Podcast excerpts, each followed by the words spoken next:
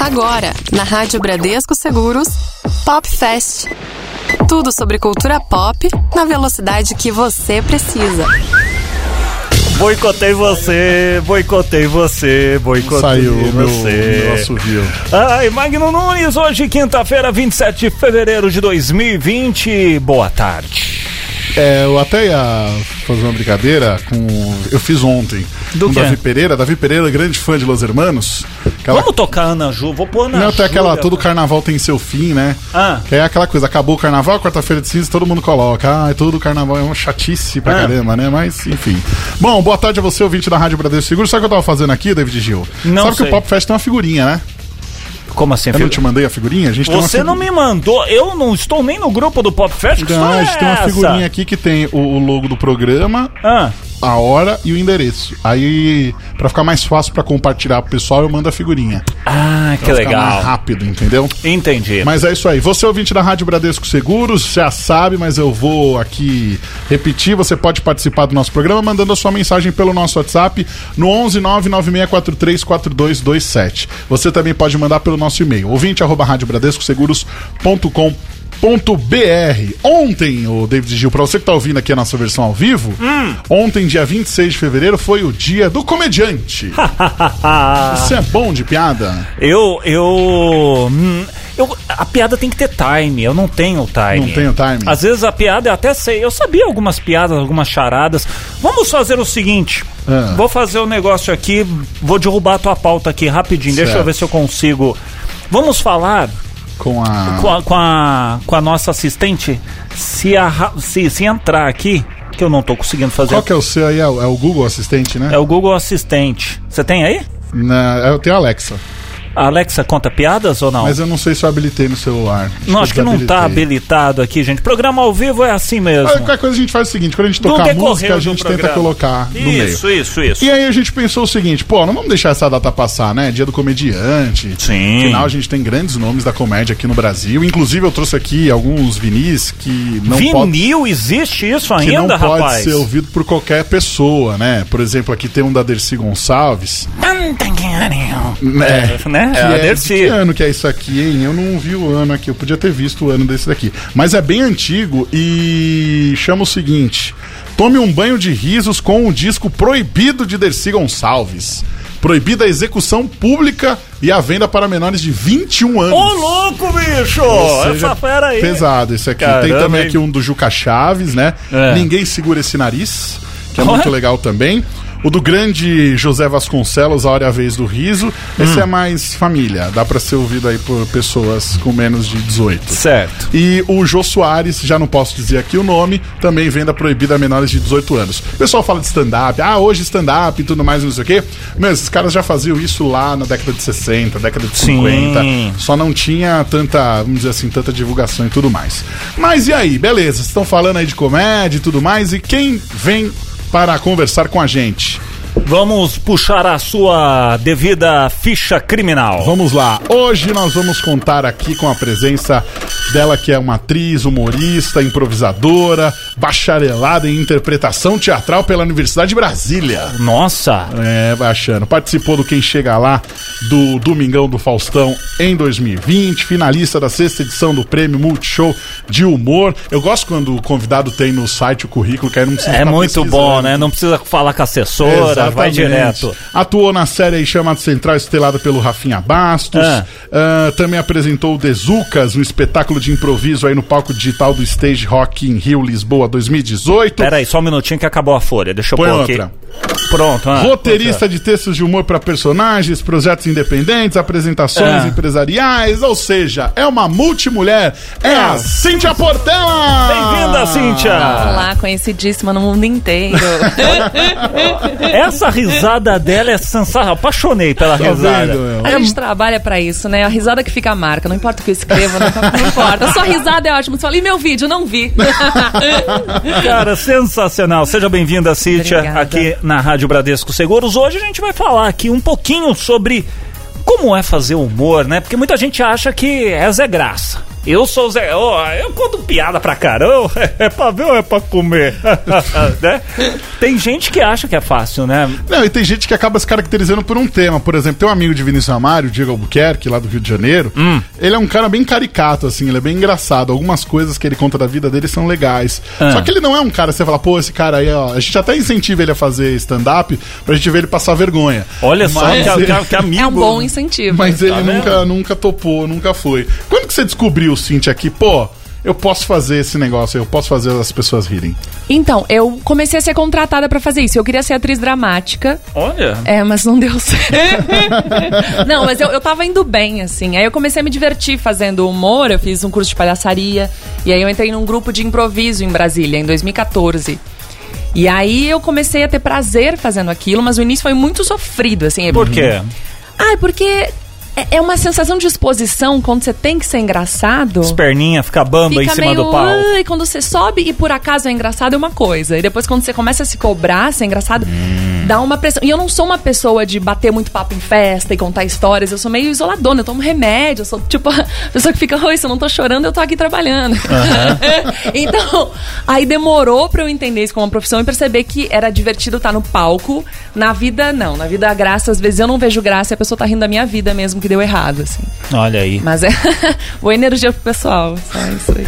Primeira vez que você subiu no palco e que não deu muito certo. Como é que foi assim? Que, como, como é que é esse sentimento ali de subir e falar, pô, essa piada é tão boa, ela funcionou tanto, mas o raio dessas pessoas não funcionou. Não, na verdade, eu, eu não costumo. co- Teve uma vez que eu culpei um pouco o público porque eles começaram a cantar parabéns. É porque eu tava apresentando num bar, eu tava fazendo improviso e tinha uma mesa que tinha um aniversariante. Aí no meio eles começaram a cantar parabéns. No meio da tua no meio piada. da cena. Só que também eles né? não sabiam, eu não sei o que, que tava acontecendo, se a gente Ah. não tava chamando atenção o suficiente, o pessoal do bar não tinha avisado que ia ter humor, porque tem isso. Você vai pra alguns bares e as pessoas não sabem que vai ter humor, e elas ficam putas de pagar. Ô, louco. E aí elas ainda, tipo, teu trabalho fica todo destruído. E aí esse momento foi um momento que eu parei e falei, por que eu tô, por que, que eu tô aqui? O que eu tô fazendo nesse lugar? Aí foi. Mas eu acho que quando não funciona, é só mais uma frustração pra nossa lista, assim. Eu, não- eu, não, eu não me sinto tão mal na hora. Aham. Mas eu saio de lá sempre pensando, eu acho que eu vou mudar, vou fazer outra coisa. Aí eu Como- pego a lista, não tem nada pra fazer, então eu continuo fazendo o que eu tô fazendo. Como é que você testa as suas piadas? Testa com a família, com o namorado, com, com, enfim, amigos mais próximos? Ou você vai pro palco e fala, vou fazer essa hoje, vamos ver como é que vai ser? É no palco que eu testo, assim. Ainda mais improviso, como eu trabalho muito com improvisação, todo, toda noite é um teste. Então, eu fico mais à vontade com testar e dar errado e dar certo, tá tudo bem. Tem uma amiga que eu falo muito, que é a Stephanie Max, comediante maravilhosa. E aí, com ela, eu testo muita coisa. Tem muito assunto que eu acho que não tem graça, uma piada, e ela fala, aí tem. Ela me incentiva em vários assuntos, em várias piadas. E aí eu ponho no palco e a gente vê se funciona. A gente tava comentando aqui, Jô Soares, Chico Anísio, Zé Vasconcelos, Costinha. Costinha, que os caras que já faziam stand-up lá nos anos 50, anos 60, e que é curioso a gente ver que depois que, que, que a televisão, que aí aparece, que aparece o, o Saturday Night Live, é, o, o Seinfeld mostrando ali um pouco da vida do comediante, que a coisa começou a criar um corpo e que explodiu no Brasil e hoje você vê que cada esquina tem um, um barzinho de stand-up. Por que será que esse formato que eles já faziam naquela época, será que não pegou? Ou, não, ou é que pegou de outra forma? Eu que acho que você acha isso? Eu acho que foi uma época que eles queriam transformar o que era pequeno em algo grandioso. Então, normalmente, esses stand-uppers, eles fizeram um programa de TV com personagens, ou um grande espetáculo. Eu acho que era uma fase de tudo ser maior. E agora a gente tá mais minimalista, assim, como consumo, as ponta da internet. Ou também porque é um ciclo, né? Tudo assim. Chegam uns jovens e falam: olha que novidade, vamos fazer. Aí morre. Olha que novidade, vamos fazer. Então, não sei exatamente por quê, mas eu acredito que seja por deixar grande, chegar ao máximo e falar, vamos voltar pro básico e. E é tratado como novidade porque a maioria das coisas que a gente não sabe o que é, a gente fala que é novidade. É, exa- É verdade, essa é, não todo mundo- conhece. É, é, e é muito curioso que tem alguns vídeos do, do, do Chico Anísio na Tupi, que era ali, ele, o microfone, uma cortina no fundo e ele contando os causos, contando as coisas, extremamente engraçado. E você fala, poxa vida, Não, e tem até os fazia. programas de humor Tá No Ar, que é muito próximo ao TV Pirata, assim. Sim. Que é inovador e o TV Pirata era inovador. E, e as pessoas falam, isso é inova... Não, não é inovador. É inovador, mas já teve também. Então, esse lugar de Uhum. vamos consumir tudo que a gente já fez, sabe? Sem desmerecer o Tá No Ar, que eu adoro, ri pra caramba. Uhum. Mas isso tinha em 80, a gente fala, por que que isso morreu? Aí essa questão do ciclo, né? É meio... Vai, É, dão lá, uma tá repaginada, atualizam para a realidade da época, mas talvez a essência ali, Uhum. ou a, a, a intenção seja a mesma, só que é contada de uma forma diferente. Mas olha uma coisa interessante aqui, eu tava aqui puxando pela memória. O Zorra Total, quando começou na Rede Globo, ele tinha uma proposta completamente diferente. Ele era um pouco mais. As sketches eram um pouco mais elaboradas e acabou não rolando. Passou por um tipo de humor mais popular. Coisa de bordão que pegou pra caramba, Uhum. mas é aqui naquele nicho específico. E depois teve uma mudança 360. Quando mudou o nome, inclusive. E aí você vê e fala, caramba, um programa com, é o mesmo programa, mas com uma roupagem completamente diferente. Cíntia, você que é roteirista, como é que é assim pra você pensar num, num- tipo de formato como esse que é feito hoje pelo Zorra, que acabou passando por três transições, no começo, depois aquela mais popular e agora chegando a coisa mais moderna, que já era feita antes Sim. e que foi repaginada. Eu acho que é uma pesquisa de público mesmo, do que está acontecendo e você se adaptar ao que à demanda. É muito você usar o que já tem, tudo tudo que você cria, você já tem tem anteriormente. Tudo vem da nossa memória, ou da memória do país, da memória da, da, da vida. Então, você vê o que já foi feito, se adapta ao, ao público que tá e vai testando. Acho que não tem outra forma, assim. Você faz um, um molde do tipo, o que, que eu quero falar, quem que eu quero atingir, de que forma eu quero fazer isso, como é possível fazer isso, porque tem o que a gente quer fazer e o que a emissora permite, o que É. a grana permite, enfim. Então acho que é sempre uma pesquisa de público, porque a gente, mesmo tendo as nossas vontades, a gente faz o que as pessoas querem ver. A gente se adapta ao que elas querem, assim. É, é meio estranho falar, mas, mas no fundo é isso, assim. Tipo, o- eu nunca sou o meu 100%, porque o meu 80 agrada. Então eu dimerizo pra ser o 80, que se eu for talvez o meu 100%, a pessoa não vai entender o que eu tô falando. Sim. Não por ser complicado, mas por eu ser meio freak às vezes no raciocínio. Então, você tem que pensar o que você tá falando. E eu acho que o Zorra é isso. Chegou uma hora que o público queria uma coisa mais mastigada, aí o público cansou. Aí renovaram, mas eu não sei também como que o público tá respondendo a esse novo Zorra. Porque ele viraliza no, no YouTube, mas eu não sei como que é de audiência, eu não sei se isso mudou também, não tenho essa informação. Não, eu acho que a, a audiência ela continua meio que fiel, mudou mesmo um pouco o público. Só que eu acho que é isso, eles tentam preparar um pouco o humor pro YouTube É. pra ver se vai funcionar e viralizar. É agradar o pessoal, é essa adaptação, né? Tipo, quem que vai consumir? Onde que vai estar o dinheiro? Tá no YouTube, tá na internet, as pessoas, tudo no Twitter. O Big Brother agora que tá tá o que tá, porque tem influenciadores e tá bombando no Twitter. Tipo, é o assunto do Twitter. Inclusive, eu acompanho pelo Twitter. Todo dia de manhã eu pego o Twitter e vejo o que, que aconteceu. O que, que aconteceu, Que né? nem assisto. Eu, eu também não vejo, eu vejo as discussões. Chico Barney, o Sticer ficam discutindo É entre eles. É demais. O que, que é mais difícil, Cintia? Escrever um bom texto ou fazer um improviso ali na hora? O tema é garrafa d'água, se vira. Faz uma piada com garrafa, sabe? Tipo, o que, que é mais? Sentar ali e falar, eu vou escrever o quê? Eu acho mais difícil sentar pra escrever. Porque eu já trabalho com improviso há muito tempo e por ter sido a primeira coisa que eu fiz do humor, talvez eu tenha mais facilidade pra isso.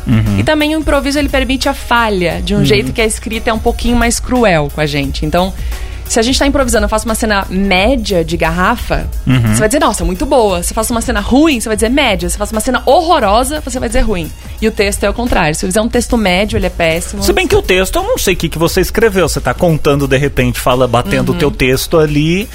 O, o espectador, ele não sabe a- a- o final da piada. Então, mesmo se você cometer um deslize, às vezes pode ser intencional ou Sim, não. não. mas aí não tá no, no como entrega, tá na qualidade do teu texto. Às vezes você escreve uma coisa ruim mesmo. Tá. Você fala, isso vai ser sucesso. Aí o pessoal fala, não, não é. Mas olha que engraçado, eu tava vendo esses dias o stand-up do no Comedy Central do Hélio de la Penha, do Cacete Planeta. Sim. E assim, não sei se, se é um texto que ele já faz, não sei qual que é a frequência que ele, que ele se apresenta, mas putz, eu falei, caramba, não. Não é um cara assim que eu olho e falo, puxa, esse cara é engraçado. Esse cara é um cara, nossa, como esse, esse cara, eu acho que ele era muito bom no contexto do caceta. No- na turma, não né? achei que funcionou. Em turma ele funciona. É, acho- no, no solo não, não Mas às vezes ele é convence. engraçado, mas não cabe no stand-up, assim. É, É, porque eu acho que o stand-up ele é um estilo das pessoas que falam naturalmente sobre assuntos. Às vezes seu lance é personagem, às vezes são, é um monólogo que você vai fazer, Uhum. que não é stand-up, mas Eu acho que ele é engraçado. Era, ele, a potência dele não. Talvez, eu não vi também. Uhum. Mas talvez fosse mais em, em cenas, né? Mais de atuação do que. É, não sei. é diferente. Eu olhei e falei, poxa, ficou tão. Ele tava contando uma história que eles foram pra, pra neve e tudo mais. Eu. Aí eu, aí eu pego aquela função do, do controle, que é avançar, né? É. Aí eu avanço, passo pro próximo, porque não, não rolou. Mas tem caras muito bons. Tem o Daniel Duncan, que eu acho muito engraçado. A primeira vez que eu vi, eu falei: quem é esse cara? Quem é esse sujeito? Por que, que ele tá se depreciando ali? Nossa, ele falava mal dele ali de um jeito que eu falava, coitado, meu. Fiquei com dó dele. Aí depois eu fui vendo a evolução do, do trabalho dele. Putz, genial. Hoje A Mel tem- Maher é uma que, que se, se coloca em posições muito doidas. Você já viu? Já sabe? vi. Ela, ela para mim, ela tá no lugar dele, assim, de se expor e ser nonsense num nível que, pra mim, foi evoluindo e foi se adaptando a ela. Eu acho, enfim, só quis comentar que eu gosto da Mel Maher. Eu, qual é aquele cara que é, o, que é o mágico também? É o. Acho que é chileno, ele é chileno. Dolens. É o Puxa, Dolens? não me lembro. Que a primeira vez que eu vi, eu falei que esse cara fazendo mágica e fazendo stand-up ao mesmo tempo. Eu falei, nossa, daí vai pegar e vai ser um monte de gente que vai começar. Aí apareceu, acho que o Ben Ludmer, também fazendo algo semelhante. E aí depois sumiu, nunca mais vi ninguém fazendo. Então acho que é aquilo que você falou, é aquela, aquela safra ali, aqueles seis meses de gás que teve. Ou talvez as pessoas não estavam preparadas, porque tem gente que consome mágica e tem gente que consome stand-up. É. Mas os dois ali, né? Talvez a fatia seria muito pequena. Não, e às vezes continua consumindo, mas não tá na mídia também. Porque eles fazem shows, ainda lotam shows, mas talvez não esteja no, no auge que estavam antes, E né? por que que não fica? Por que que não entra na, na, na mídia? A gente só fica vendo os, os caras mais famosos aí no YouTube. Você pega ah, Fábio Rabin. o Rabin, você pega Léo Lins, você pega um monte de gente que são ótimos, são bacanas. E muita gente que às vezes vai, to- vai tocar, não, vai, vai fazer ali o showzinho dele no botequinho ali. O cara posta. Ah, tem o André Sante também que tá tendo um crescimento muito legal. É, por que que não. não- como é que faz pra chegar no- na, na, na grande mídia? É uma pergunta um tanto quanto. Não existe uma fórmula pra isso, mas você que tá no meio, como é que faz pra dar as caras, pra. Existe algum jeito. é, não sei. Eu, eu não sei, porque eu não cheguei.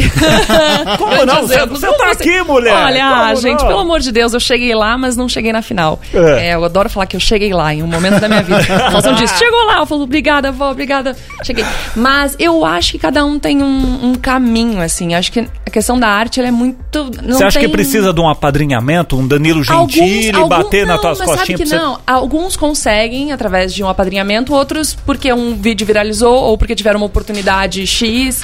Não é porque alguém tá te apoiando que você vai ter sucesso também. Porque tem muita Sim. gente que você vê os caras divulgando vídeo pra caramba e a pessoa não estourou. Tem gente que divulgou um vídeo e a pessoa estoura.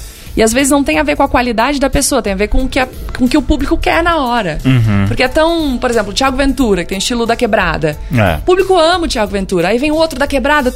Não, eu gostava do Thiago Ventura. Não é que eu goste de quebrada, eu gosto dele. E as pessoas, ah, então vamos investir nesse estilo. Então você- não sabe o que o público quer, você tem que ser original. É muito. É clichê e meio até é utópico, mas seja, seja original e um dia a vida vai, blá, blá. mas é trabalhar, dá as caras. Você não, em casa, reclamando, você não vai conseguir Exato. nada. Então você vai no boteco, você vai gravar vídeo, você vai fazer teste, participar de programas de humor, de competição e perder. Você vai fazer o que você, Você puder participou? fazer. Claro, participei do Prêmio Multishow e do, do, do Faustão, perdi os dois, mas eu tava lá e minha família me viu na No, TV. no da Record lá do Tom, você não foi? Não, não era comediante ainda. Ah, tá. Se não, eu teria participado também, querendo mais uma oportunidade. Eu tô aí pelas oportunidades. Tem alguma competição aqui de humor na rádio? ainda que não tem. Ainda não tem, mas podemos Ainda. fazer. Não, né? se botar prêmio, a gente vem desesperado. De Quanto pode ganhar, quanto Mas pode aqui ganhar. pode dar pra ganhar, porque ó, o David Gil não conta piada. Eu não conto Eu piada. não sou piadista também, eu sou mal-humorado. Então, Mas Gente, a primeira competição que eu vou ganhar. Imagina que eu perco aqui. Exatamente, fazer um desafio de piadas pois aqui. é, então. Eu sou é. péssima de piada de salão. Você- a gente falando de oportunidade e tudo mais, você viu, por exemplo, o Fábio Cambota. O Cambota, ele tem lá a banda dele, né? O Pedra Letícia, e era a principal fonte dele, assim. Tipo, o trabalho dele era ser o vocalista do Pedra Letícia. E aí caiu no tal do A Culpa é do Cabral, já fazia stand-up, achava. "Nha". Mas como com, pra conduzir o programa rolou. E aí você começa a ver também que, tipo, te- acho que até que a convivência com os meninos ali, o texto dele mudou. E aí você vê que tá melhor, tá mais legal. Mas eu ainda o vejo como apresentador do Culpa é do Cabral. Não acho que. Eu acho que ele funciona bem passando a bola pros caras e rolando bem o, o programa ali Mas naquele ficou formato. marcado pelo outro. Mas não, mas eu, eu digo assim, ele ficou. É aquela coisa. Hoje você já nem lembra mais que ele é vocalista do Pé da Letícia. Ficou meio que secundário. Ele ainda continua fazendo shows. Sim. Mas você marcou ele como o apresentador da Culpa é do Cabral. Sim, então. E aí aquela coisa, você vê o stand-up, você fala, pô, vou assistir. Ele vai contar as mesmas histórias lá de Goiás, do pai dele e tudo mais. Mas você fala, pô, esse é um cara legal, esse é um cara bacana. Mas eu acho que já entra nisso que você falou. Os mesmos. Que aí É, fica ali. sim. Vem tu. Mas, por exemplo. Mas se a gente pensar também ah, na- nas novelas, são sempre os mesmos atores. Tem um lugar do poder da mídia que quando a mídia abraça, não sei o É. que, que é isso, o que, que é esse lugar, mas quando é abraçada, a pessoa fica num lugar de poder e. E, e- e é, apesar de ter espaço pra todo mundo, é divulgado como se não tivesse, assim. É meio, ah, ele é o Fechado, é né? meio fechado. Ainda mais sendo mulher, é um lugar muito. É uma competição, não entre nós, mas uma competição, ó. Quem é a mulher comediante do momento? Tem 20 comediantes homens e, tipo, tem que ter uma mulher. Tem duas e tá competindo. Ou e que, que Ah. tipo, ah, já tem a Tatá, a gente já aceita a mulher engraçada. Já tem, tipo, não, dá pra ter 20 também. E, Sim. e tem essa cultura. Até as pessoas que abraçam, até quem é a padrinha, já padrinhou, já tem uma mulher no show, a gente ouviu isso. Não, é muita mulher no show.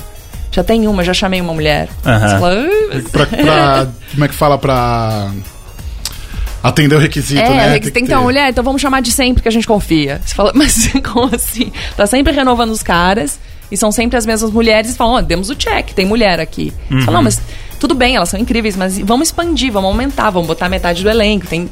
E aí o poder, como são poucas, a, a gente tem menos poder ainda. E eu não sei como fazer essa transição. Inclusive, se você souber, comanda um e-mail pra popfast, E aí a gente. Mas eu, não- eu não sei como tirar eles do poder. Como que tira? Um, Não sei. um- um crime, um negócio. Não, mas, mas, Mas não é tirar do poder, é essa. essa... Não, mas é o que você fala, por exemplo, é, Lollapalooza. Quem sempre. Quais são os cotados? Metallica, Red Hot Chili A mesma Peppers, coisa. São sempre ali aqueles mesmos, e aí um pouquinho vai subindo um outro e tal, Sim. não sei o quê. Vem um cara aqui, outro ali, aí no ano que vem já repete, já repete Não, aqueles até dois. empresa. É, tu, tudo tem esse lugar de poder, que essa transição de, de poder ela é muito difícil, às vezes demorada, e às vezes você não sabe como isso acontecer. Tipo, o chefe da empresa vai ser eterno, até alguém. E às vezes não é o melhor ou o pior, é um lugar de poder que a gente não, não consegue entrar. Falando de poder e falando de chefe, o que, que você acha de A Praça é Nossa com Casa Aberta?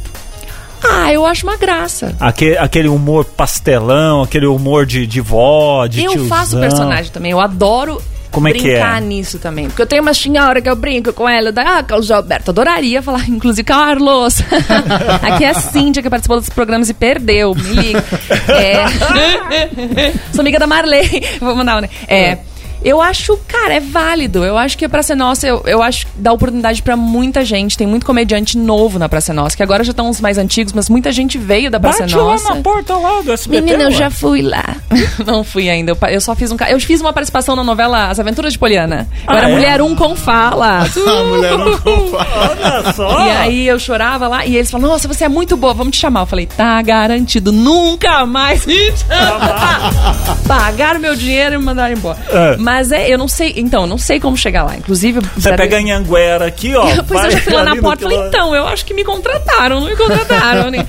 Mas eu, eu não sei, mas eu acho a Praça Nossa super válida. É um acho bom legal. celeiro, né, Eu de- acho um excelente. E, e, assim, entretém. Tem o lugar do clichê das risadas, mas eu já vi, já me vi rindo mesmo, em cima das velhas que estão. Uhum. sabe? Mas tem muita gente boa lá. A praça é é nossa, assim, mais recente, vamos dizer assim, dos últimos 10 anos. Já com o Marcelo dirigindo? Não é como comercial, mas eu acho que o mais legal da praça dessa última. Porque assim, as piadas elas são meio que as mesmas. As mesmas, contadas uma- de outra forma. Só que eu acho que o envolvimento do Carlos Alberto ali, como ele já tá, já, é- já é um senhor, já.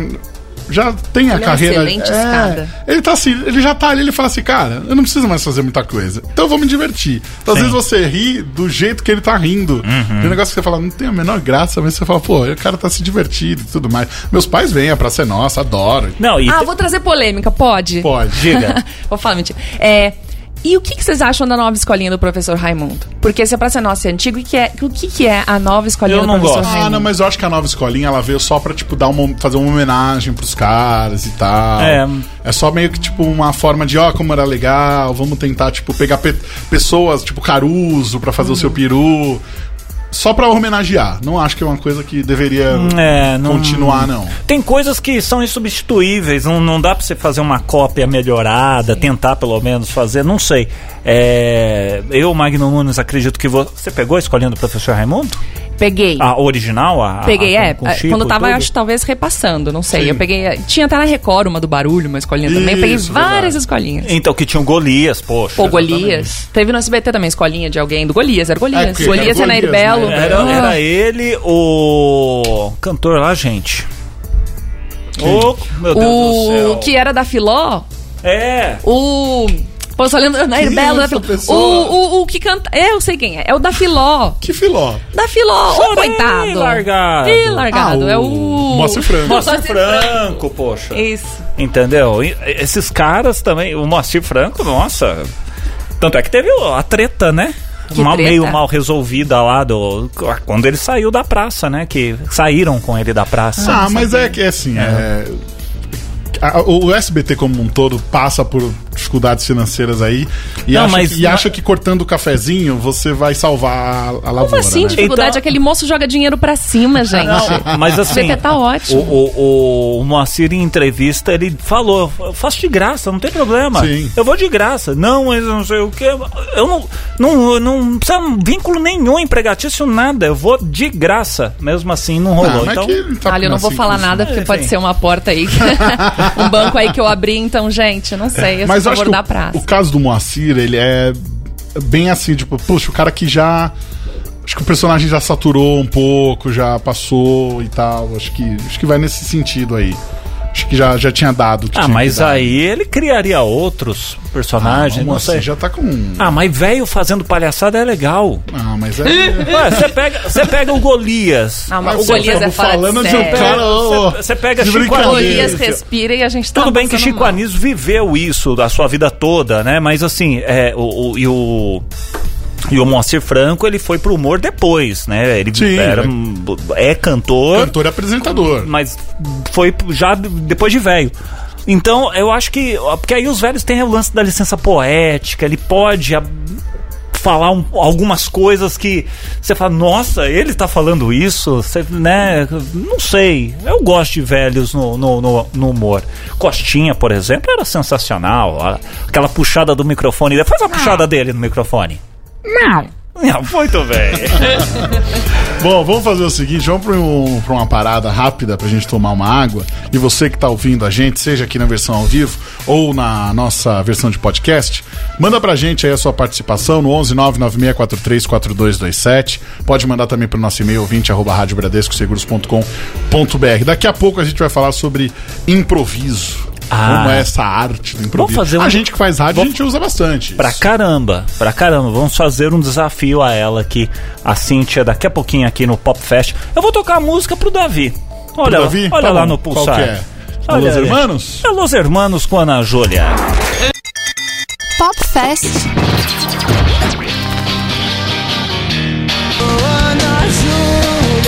Rádio Bradesco Seguros, com você sempre, Los Hermanos. Ana Júlia, aqui no Pop Fest. Pop Fest. Pois não, Magno Nunes? O primeiro álbum do Ana, Ju- do Ana Júlia, do Los Hermanos, é muito legal. chamado de Ana Júlia, né? O primeiro álbum é muito legal, tem umas músicas bem legais. Uma pegada mais. No Mais próximo rápida. Amigo Secreto, se você tirar Davi Pereira, sorteie eh, desse. Dê um, de- vou dar é. um vinil pra ele. Não, vinil ele não vai conseguir ouvir, Não, mas aí que ele vai ter que guardar, entendeu? É grande ele vai poder ver sempre. põe no armário, junto das suas calças ali, Exatamente. do lado do cabide. Mas eu acho Los Hermanos médio. É chato, é Ah, chato. tem, tem algumas coisas meio chatas, mas. Ana Júlia não é chato, mas as outras músicas muito deprê, cara. Muito, dá vontade de você Não, pular. mas São todas. Tem, tem, tem umas músicas legais. Então tá bom, então. músicas bacanas. Legal mesmo é a Cíntia Portela que está aqui conosco. Ela que é comediante, stand-upera. Você já já te chamar de stand-upera alguma vez ou é a primeira vez que você está ouvindo isso? Primeira vez, obrigada. Então você é uma stand-upera, faz stand-up, é roteirista também. já participou aí de premiações, não levou nenhuma, mas o que importa é participar, não é o verdade? que dizem, é, é. é bem legal Bom, participar, passar por todo aquele Acabei estresse. com a levar nenhum. convidada agora. É legal, o estresse é muito bom quando não vem o prêmio depois. Eu acho tipo, muito válido você passar por tudo que o ganhador passou, mas não ganhar o dinheiro. Você não tem a preocupação de ter que gastar, né? claro, eu imagina. Mas Ai, você- só parar um pouquinho. Mas, Cíntia, vamos lá. É, o improviso ele é uma arte muito complexa. Porque não, basta você. Você tem, que, você tem que ser muito rápido, tem que ser uma pessoa muito sacada. E eu me lembro bem quando na, na MTV começou aquela, aquela onda de humor da MTV, um monte de programa de humor, aí vem o Adnet, que é um extraterrestre, né? Veio com Ele- 15 minutos. nossa, é um negócio impressionante a rapidez do Adnet pra pensar e os barbichas. Como é que é assim pra você o, o- o improviso? Chegar ali na cena de mente aberta com qualquer possibilidade que venha da plateia ou algum tema proposto ali pra gente. Conta pra gente um pouquinho, porque a gente aqui no rádio a gente lida bastante com improviso. Só que é num ambiente um pouco mais controlado, a gente sabe que algumas saídas a gente consegue consegue se orientar e tudo mais, mas ali no palco não, ali você tem que concluir a sua cena, seja ela boa ou ruim. Sim. É, um. Acho que como vocês passam. A gente também tem os nossos lugares de conforto quando tá improvisando, porque. Não que seja combinado, mas tem, tem assuntos, tem sugestões que você já tem mais familiaridade, tem. Como a gente estuda? É, a gente fala que, que o improvisador, ele é ator, roteirista, ele é comediante o tempo tudo junto, assim. Então a gente tem estratégias de roteiro na cabeça. A gente fala, ah, tem que ter início, meio e fim. Não, essa cena começou do meio, então vou terminar assim. Ou vou fazer um, um flashback, ou vou fazer um callback. O que, que eu posso fazer para resolver essa questão? A gente tem um treinamento toda semana com os barbichas pra gente. E todos nós tivemos um treinamento prévio pra Aham. ser é, improvisador. E aí a gente já tem mecanismos e ferramentas pra nessas horas estar mais à vontade, conseguir improvisar, pegar da memória, ou agora, ai, vou usar os três tempos da comédia, ou agora vou usar um Quais, personagem. quais são os três tempos da comédia? Não, aquele papo, um pá, ha, ha, ha. Um, dois, três. Quando você Ah. fala. É, é o joguinho do troca até, né? Fala, Troca, troca. E no Ah, terceiro entendi. é a graça. Hum. Agora a gente não faz mais assim, nem joga mais o troca. Mas perdeu a regra, assim. Mas é esse lugar de o que, que eu posso fazer, que que eu, onde eu posso jogar. Então você Uhum. pega tudo que você tem, ou o que, que minha mãe me disse disso, ou o que, que eu li ontem que eu Uhum. posso colocar aqui. Então, acho que é bem próximo que vocês fazem, só que com um outro treinamento, mais teatral mesmo, assim. E a gente tem prazer. Então, não é um sofrimento a plateia falar uma coisa absurda e eu não saber o que fazer. É um tesão de falar, "Ah, gente, agora o que, que eu faço? Então, se você não tem tesão nisso de estar completamente nu em cena, assim, tipo, "Ah!" aí você não, não vai ter o prazer do improviso, porque você tá sempre na corda bamba. E pode ser, você pode ser o maior, maior profissional e fazer cena ruim. Eu já vi Márcio Balas fazendo cena muito ruim. É mesmo? Eu tô expondo mesmo. Não, mas é isso, um dos melhores do Brasil, tipo. Mas tem dia que você fala, "Eh, não rolou Não essa rolou." cena. Fica gracioso, porque com o tempo a pessoa sabe fazer uma cena ruim e fica gracioso. Não fala, ah, deu errado. E todo mundo, todos nós sabemos. Não é tipo, meu Deus, vou embora desse teatro. Sim. Mas a gente sabe que a gente fez uma cena meio, putz, poderia ter sido melhor. Aí sai, você pensa em outros caminhos, mas não tem que fazer. Só na próxima vez que você vai conseguir corrigir, se conseguir, né? Porque a vida às vezes. Até bati aqui no microfone. Qual que é a melhor casa de São Paulo, assim, pra você se apresentar? Ou gente tem- pergunta difícil agora, Não, você fez porque, ela, porque hein? assim, tem o Comedians que foi feito pra isso. Sim. Ele é uma casa que foi reformulada, não tem colunas, você de todos os lugares você consegue ver, a acústica é fantástica, pra gente que trabalha aqui com, com áudio, a gente consegue perceber bem a qualidade do, do, do ambiente, mas tem lugar que é, nossa, é ruim, porque aí o microfone é ruim, caixa de som é ruim, ninguém te ouve direito, e aí fica tudo ruim. É, é, tem bares que, que chamam impro, o improviso. O improviso tem mais em teatro ou em lugares que tem um palco, então é um pouquinho mais diferente. O improviso demanda mais do que o stand-up na questão de, de microfone, de estrutura. Só que eu acho que o stand-up o pessoal vacila porque eles acham, ah, não, é só um microfone e um palquinho. E tem toda uma estrutura. Eu acho que eu gosto muito de apresentar no Clube do Minhoca. Acho lá o público que vai, gosta de estar lá, gosta. O Comedians também. É, eu não sei, eu- onde chamarem eu vou estar sempre muito feliz. Então eu não- realmente não sei te responder isso, sabe? Já teve algum lugar que você foi e falou assim, nossa senhora, Não, teve um bar que eu fui, não vou falar nomes e também, ah, não, também não lembro, mas que eu tava faz... o pessoal tava bebendo demais. O erro de alguns bares que chama stand-up é que o bar não é disso. Então tem muito bêbado e fica interrompendo no meio do show. Eu fui no, no Comedy Cellar em Nova York, eles têm um limite de drinks que eles podem vender por pessoas, porque eles não querem bêbados lá. Olha. Ou você bebe antes, você pode beber no máximo três. Porque é um clube de comédia, eles guardam todos os celulares, não, você não tem acesso ao seu celular. Ô, louco. Eles põem num pacotinho, fica com você, mas tipo aqueles de vestibular. Sim. Você não filmar, tirar do contexto que tá acontecendo, pro comediante ficar à vontade. Uhum. E o, o mínimo de. o máximo de drinks. Eu acho isso. ah, Mas no Brasil não tem isso. A pessoa te filma num momento. Você já tá com medo, às vezes, de falar uma coisa ou outra. Ou o cara tá bêbado e fica interrompendo Uhum. teu texto. Então. Enfim, acho que bares que não são pra isso, que só botaram o stand-up pra. Vamos botar uma coisinha aqui, normalmente dá errado. Você já teve alguma situação que te filmou, que colocou fora de contexto? Não, filmar. Atrapalha? Você tá lá apresentando, aí você vê uma pessoa na plateia lá com o celular, hum, tá me filmando. Ah, eu não, eu não gosto, assim. Eu acho que eu nunca falei nada que me. O improviso me incomoda um pouquinho, porque às Uhum. vezes pega muito fora de contexto, mas eu, eu nunca vi me filmando. Então, Certo. porque no Comedians pedem pra não filmar, ai, quando a gente apresenta nos barbichas, não pode também. Só eles mesmo quando filmam. Mas às vezes o improviso pode pegar muito fora de contexto, porque eu posso estar fazendo uma personagem racista, homofóbica ou o que for, e falei pela personagem, pra ter a graça depois da personagem apanhar e tudo mais. Uhum. E se isso tá fora de contexto, vira uma Lascou. Problema Lascou. O stand-up a gente tem mais controle, porque é você falando, você tem total controle. Não é uma cena, você sabe o que você tá fazendo. Mas nunca passei por isso. Só, só de interromperem o texto, falando da minha terapia, mas falou, não tá funcionando! Eu falei, não tá mesmo. E segui. Mas foi tipo, foi um momento que dei meio, porra, tô me expondo aqui, né? Mó Como é que é, assim, é se expor?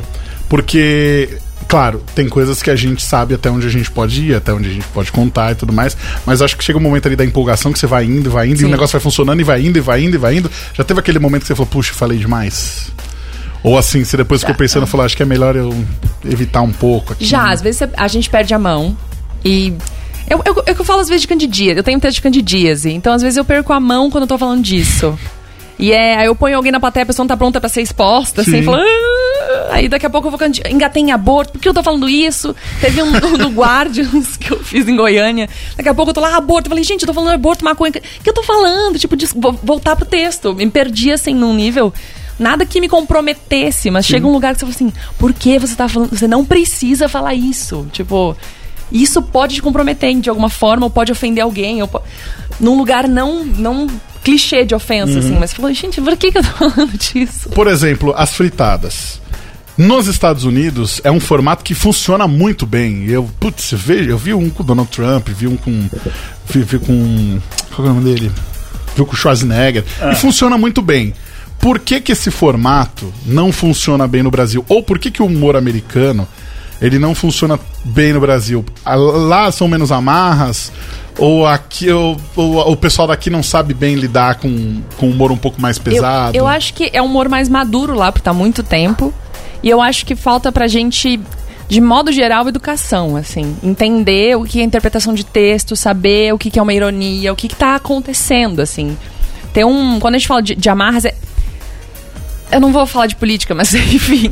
Mas é, é- é- a gente não, não, não, não entende muito o que tá acontecendo. E o humor, ele é um reflexo disso. Então, se eu falo, ah, mas porque eu acho que realmente todas as mulheres deveriam morrer. Você fala, ela acredita nisso? Não, eu falei de, de forma irônica. Ah, mas eu não entendi ironia aí. Você fala, mas era irônico. Mas a gente entra umas discussões muito básicas de interpretação de texto.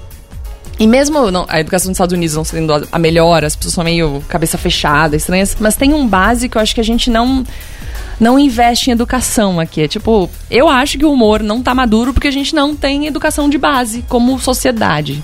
Então, não, não, não entende o que a gente tá falando. E não, não é lugar de. De ai, você é pobre sem educação, você não tá entendendo. Não é isso. É um lugar. Puta, nem sei o que eu tô falando. Obrigada, gente. Tchau, tchau.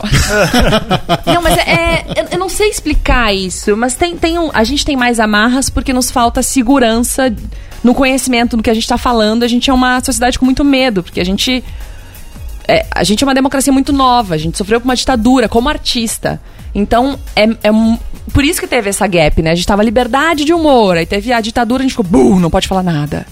E aí voltou do zero. Então a gente tá sempre nesse eterno medo, engatinhando, sabendo o que, pode falar, o que não pode. A internet a gente tem cancela fulano, cancela ciclano, sem ler nada. Então é uma questão cultural, mas você não lê e já cancelou alguém. Falar, falaram que ele é machista, cancela. Você leu o que é? Não. Mas cancela.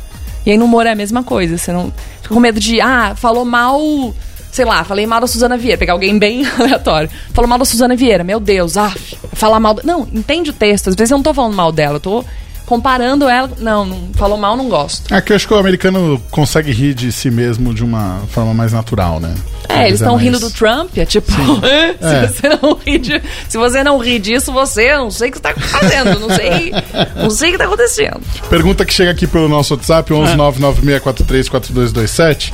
Priscila Miranda quer saber se qual que é a sua inspiração no humor. Homem, mulher, ou um homem e uma mulher, e ela tá dizendo que sua risada é muito engraçada.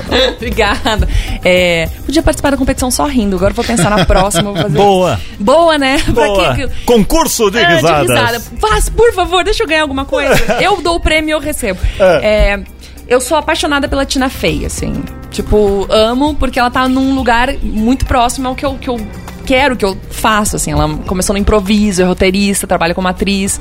Ela não faz stand-up, eu faço stand-up há pouco tempo e também não sei se vai ser uma, uma frente que eu vou seguir pra caramba. Eu amo a Tina Fey num nível, assim, de, de, de seguir tudo que ela fala. A Amy Poehler também, com o Parks and Recreations, esse, esse lugar de constrangimento. Então, acho que essa dupla, pra mim, ela representa muito do que eu acredito no humor, do que eu gosto de fazer. Quem não conhece e, enfim, não quer assistir muito delas, só assiste os, os monólogos do Oscar que elas fazem. A Kristen Wiig também, que é aquela... Eu não sei se vocês viram o último Oscar que ela Sim. fez uma ceninha. Sim. Eu sou. Ela é, um- é uma inspiração como atriz de humor. A Kristen Wiig, pra mim, ela é o, o que eu queria ser. E a Tina Fey é como artista em geral, assim, o que ela traz, o que ela escreve, o que ela. Enfim. Kisses, Tina, aqui é a Cynthia from Brasil. e aqui no Brasil, quem é a sua inspiração? Assim? Pode ser Bom, várias eu, homem e ah, mulher Tatá, também. eu consumi muito a Tatá. Assim, ela é. Eu lembro de assistir o, o Comédia MTV e achar. Eu sempre achei a Tatá maravilhosa, assim. Eu acho ela uma performer incrível, eu acho ela. Ela tá na loucura dela dosada num lugar super popular e é tipo. Ela, quando ela. É muito louco, porque quando ela chegou em posições mais poderosas, eu me emocionei. Eu me senti muito representada por ela como, caraca, uma mulher louca, no sentido bom, não louca como colocam a gente, mas falam, ah, ela tá conquistando do jeito dela, de um jeito poderoso, de um jeito. Ela é, é, é foda, assim, porque agora é meio clichê falar Aham. da Tatá, porque ela já tá num, num lugar mais de, ah, representante, da, mas a Carol Zócoli também é uma pessoa que. Cara, ela já tem dois especiais em inglês, entendeu? Então, é, Tipo, é- é impressionante, eu assisti aquele. ela no stand-up é, é a pessoa que fala, gente, Carol Zócoli tá num nível que a gente não sabe ainda escrever, assim. Ela foi- até tinha uma série no, no, no Comedy Central que mostrava, tipo, o dia a dia do, do, do comediante. Do... Cara, lá nos Estados Unidos, arrebentando. Arregaçando, É mesmo? fazendo os textos em inglês. Você fala, caramba, que mulher é essa? Não, ela foi pro. Ela. The Second City no Canadá, eu apresentei com ela. Tipo, a gente. Eu amo The Second City, ela, eu sou grata a ela por essa oportunidade. Ela, ela é uma mulher que foi do Brasil pra lá e já tava no The Second City no Canadá, que é um dos maiores clubes de, de, de stand-up, de improviso do, do mundo, assim, que tem em Chicago e lá. E é meio. Eu acho, assim, a Carol é, é, é incrível, assim como stand-upper, como. Acho que a gente não, não bate tanto no lugar de. Como ela é, faz só stand-up, como inspiração de, de atriz, né? a Tatá, ela engloba mais pra mim. Só que como stand-upper e roteirista também, a Zócoli pra mim é fora de série. Assim, eu acho ela pouco reconhecida pelo Brasil. Pelos profissionais ela é. Mas eu acho que as pessoas não. É esse lugar de poder, assim. A Sim, Zócoli era uma sim. pessoa pra ter todo o poder. E se a gente não falar que é machismo, É. que traz- mas eu, eu acho que é também. Tem a ver com como Sim. que uma mulher dessa não não foi Não a tá no grande líder do Brasil. Ela teve todas as oportunidades e tudo, tá- mas assim, ela era pra tá peidando dinheiro aqui. Sei lá, enfim. Eu, eu vejo o seguinte, eu acho que hoje, o papel do roteirista hoje, ele ainda é pouco valorizado. A gente vê muito lá na frente da, da televisão, ou é, em teatro e tudo mais, o produto final. Sim. Mas quem escreve, quem dá um insumo, ainda é pouco valorizado. Não sei como que isso poderia ser feito para melhorar, não sei como isso poderia fazer com que, com que as coisas melhorassem, mas, por exemplo, você vê muita gente muito boa que é roteirista e, e aí? Tipo, quem ganha os louros da. Claro, o, ele- o, o artista ali que tá na frente acaba sempre mencionando. Só que eu ainda acho que ainda é pouco. Roteirista precisaria aparecer mais, precisaria mostrar que, tipo, ó, para esse cara chegar aqui, tem essa Uhum. equipe aqui por trás. Tem essa galera que É. faz. Mas a gente, faz a gente tem uma cultura de, não só aqui no Brasil, de ah, eu fiz tudo sozinho. Ele por ele mesmo. Então Uhum. tem muitos artistas que não nem mencionam o roteirista que tá por trás. Então ele é genial. Ele é o cara. Pra colher tudo isso de só ser ele. Muitos stand-uppers têm pessoas que escrevem as piadas pra eles. Sim. Justo, a pessoa tá em show e tudo, e o tempo dela é outro, Uhum. o valor. Mas não, é, fez ele ele mesmo. Tipo, todo mundo é sozinho. E aí tem um grande. Até acho que os performers têm receio, muitas vezes, de mencionar o roteirista. Tipo, adorei você. Você fala, ah, é tudo dele. Cara fala, nossa, É, credo. tipo, pô, você é um excelente performer, mas o texto é do fulano. É, Não tipo, perde um pouco a graça quando alguém escreve pra você? Aí você só vai lá e. Não. Não. Eu acho que é, é que nem quando você vai atuar. Tem texto que você se diverte, você fala, nossa, que legal, quero muito fazer isso, cabe na minha boca. Uhum. Ainda mais, tipo, nunca escreveram piada pra mim. Mas, por exemplo, eu tenho um personagem que eu faço na internet que é a Lu Medeiros, que é gerente de RH. E é Como é que é? Dá uma palhinha pra gente aqui. Não, ela é, é um timing, outro nonsense. Ah. Ela fala Ah. lá sobre Luciana Medeiros. E tem, tem uma edição de vídeo. Gente, assistam Luciana Medeiros, porque o pessoal que não assiste. Mas tem um lugar de. Tem muita coisa nonsense, tem Uhum. gestos, tem improviso e tem texto também. E eu escrevo e, e- e faço tudo com, com o Rafael Fanganiello, Barba. Ele escreve comigo tá- e as pessoas falam, nossa, adorei aquele. Eu falei, foi ele que deu. Foi. Uhum. Tem punch meu que eu fiquei um tempo falando, até no stand-up. Não, foi o Wesley que me passou esse punch. Pô, mas tá. Não falar toda hora, mas é tipo, gente, eu não escrevi tudo sozinho. Eu mandei meu texto pra alguém, ele me trouxe umas anotações. É, tipo, Sim, sim. eu acho que culturalmente a gente tem que dar mais valor pra isso. Falar, viu? Você não precisa fazer tudo sozinho. Mas é que tem aquele. A TV fala, aquele homem conseguiu tudo sozinho, ele fez tudo, ele é isso, aquilo, aquele outro. Tipo, não, tem muita gente em volta. Tem um filme do, do Adam Sandler, é o Tá Rindo do Quê? Que é, conta ju- justamente essa história. É um cara, um humorista muito famoso, e tem uma galera que escreve pra ele. E aí tem um dos caras que escreve uma piada fantástica, e aí, meu, história, e aí viraliza, etc e tal. E aí você vê essa situação. E o cara fala, pô, meu. Aí, ele começa, dentro do núcleo ali de roteiristas, ele é o cara, né? Pra Aham. escrever aquela piada. E aí os outros juntos tentando derrubar o cara pra fazer uma piada, pra tentar engatar e tudo mais. Então é um universo bem, bem Aliás, interessante. você falou do Adam aí, eu assisti esse final de semana Joia Bruta. Hum. Que acho que até teve alguma coisa a ver com o Oscar, eu não lembro agora. Foi indicado. Foi indicado. É, ele, né? tava, ele, tava, ele tava pra ser cotado pra ser indicado o melhor ator. Não é isso, Davi Pereira? Ele não foi indicado no Oscar. Ele, ele ganhou o Globo de Ouro, não foi? Não ganhou, não ganhou. Ele Mas, não ganhou. mas enfim, Ele o- ia ganhar, o mas ganhou. Teu coração ele ganhou. e É, é que vale. exatamente. E ele fazendo um papel é, que não tem nada a ver com humor, mas assim, as- a- o- jeito. Primeiro que eu sempre assisto filme dublado, que eu dou, um- dou uma moral pros Não nossos acredito. amigos dubladores. Nossa, a gente tem que valorizar a dublagem brasileira, que é, é a melhor dublagem do mundo. E a voz do, do Adam Sandler sendo dublada, a- o jeito, aquele jeito, não sei o que de falar. Mesmo ele não fazendo um papel, um filme de comédia, Encaixou. de- deu a liga, né? Então é interessante ver como atores que sempre são vistos como comediantes, como ah, só faz filme de humorzinho, tiração de sarro, comédia, tal, não sei o que, faz um filme que não tem nada a ver. Ah, o próprio Jim Carrey. Que Sim. tem feito vários filmes. Fez, fez. Agora recentemente tem uma, tem uma série dele que eu esqueci o nome. Jim Andy. Não, essa foi o documentário que ele fez. É, tem. Nossa, eu esqueci o nome. Eu assisti no, no meu aparelho que capta ondas internacionais Ah, de forma gratuita. É, eu assisti a série dele, mas eu esqueci que ele é um. Ele é um personagem hum, de programa infantil. Então ele é como se fosse uma, uma Vila Sésamo. E aí tem os personagenzinhos e tudo mais, isso aqui. Só que o filho dele acaba morrendo e aí ele se separa da mulher. Quer dizer, Ele é um em drama, é um outro- Ele uma cai em outra desgraça. pegada. Só que toda vez ele tem que voltar pro ar e ser legal. E aí mostra ele tem, ficando maluco. Ele fica louco e aí a série é muito bacana. Eu esqueci o nome e indicarei num. já- Acho que eu já indiquei em algum resumo você da tem ópera. mas até eu indicarei. amanhã, amanhã. Ah, amanhã indica. indicarei no, no nosso resumo da ópera aqui na, na Rádio Bradesco Seguros. Deixa eu ver se tem mais alguma pergunta aqui. A gente já tá chegando no final do nosso Pop Fest. Tem o nosso desafio daqui a pouco aqui. Vamos, Tá, tem- tá, tá aí? tá, arme, dei um jeito aqui, meu amigo. Você sabe, como é que é o Que é, tio mas aqui. qual é o desafio? Deixa eu ver se tá no ponto aqui. Isso aí é Timai, hein? Aí, ó. A basezinha tá, Tá. aqui.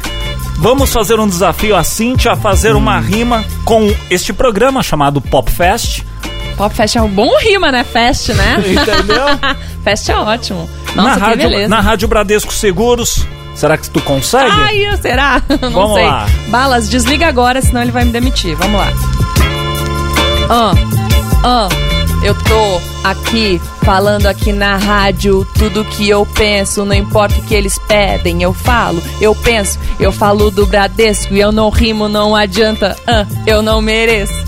Eu tô falando sobre humor na vida, machismo e tudo, tudo isso que me irrita.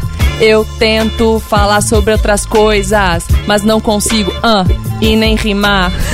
eu não sei rimar. Eu adorei a parte da risada. Cara de pau. Gente, desculpa. Pop Fest, é isso. Bradesco Seguros. Tá a gente tá aqui com ar puros. não é Mas- meu forte, desculpa. Mas, mas aí que tá, a gente jogou uma casca de banana Ai, pra gente. ela. E ela, Porque, é, é, porque eu poderia falar, não, cria alguma coisa e tudo mais, que a gente tá uma semana conversando. Sim. Mas, ó, agora mostrou que Ai, realmente. gente, eu sou muito ruim de rima. Mas Não, vocês tinham não, ver minha cara. Eu sou boa de não. cara de pau. Eu, tô com uma- eu tava um carão. Eu Chamou, tava aqui, ah, você chamou, a res- lá. você chamou, chamou a responsa pra você, bateu no peito e falou: me dá aí Que eu faço. de mim. Isso que é bacana, entendeu? Porque aqui na Rádio Bradesco Seguros, esse aqui é um programa que preste. Por isso que ele se chama Pop Fest. tá? Ah, ele preparou em casa. Não vale. Não vale. Meu Deus, Poxa. que horrível. Nossa. Mas foi bom, foi muito bom. Você teria ganho o programa de rima, né? Se tivesse competição de rima, eu teria.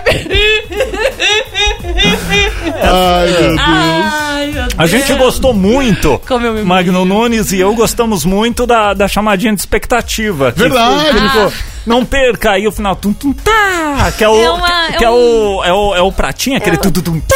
Ah, eu quis fazer uma musiquinha, uma. Ah, Pra legal. Ficou, um- um normalmente, normalmente o pessoal segue estritamente o texto que eu É, mando, fica, né? sabe, muito... Olá, eu sou o David Gil. Estarei próxima semana no Pop Fest. Não perca. E pronto, entendeu? Aí não, aí veio, ó, tô aqui, não sei o que. Ai, Eles estão me levantando depois dessa rima horrorosa que eu fiz. Eles são muito legais. Não. Eles são. Não, rima, senhora. não teve rima. A gente só teve uma música. Que isso? Ai, Cíntia, quem quiser encontrar aí material seu, quiser acompanhar você, quiser ficar sabendo sobre a sua agenda, como é que funciona? Me sigam no Instagram, é arroba, como todos, Cintia Portela, com dois L's e dois A's, ou vai no meu site, www.cintiaportela.com.br. Adorei.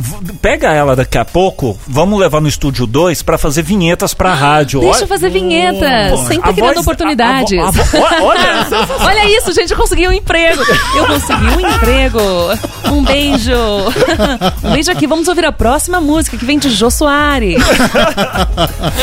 Pronto, tá contratada. Cíntia, muito obrigado pela Obrigada. sua participação, obrigado pelo bate-papo aqui com a gente. É, a gente tenta sempre levar de uma forma leve os temas que a gente aborda aqui na Rádio Bradesco Seguros.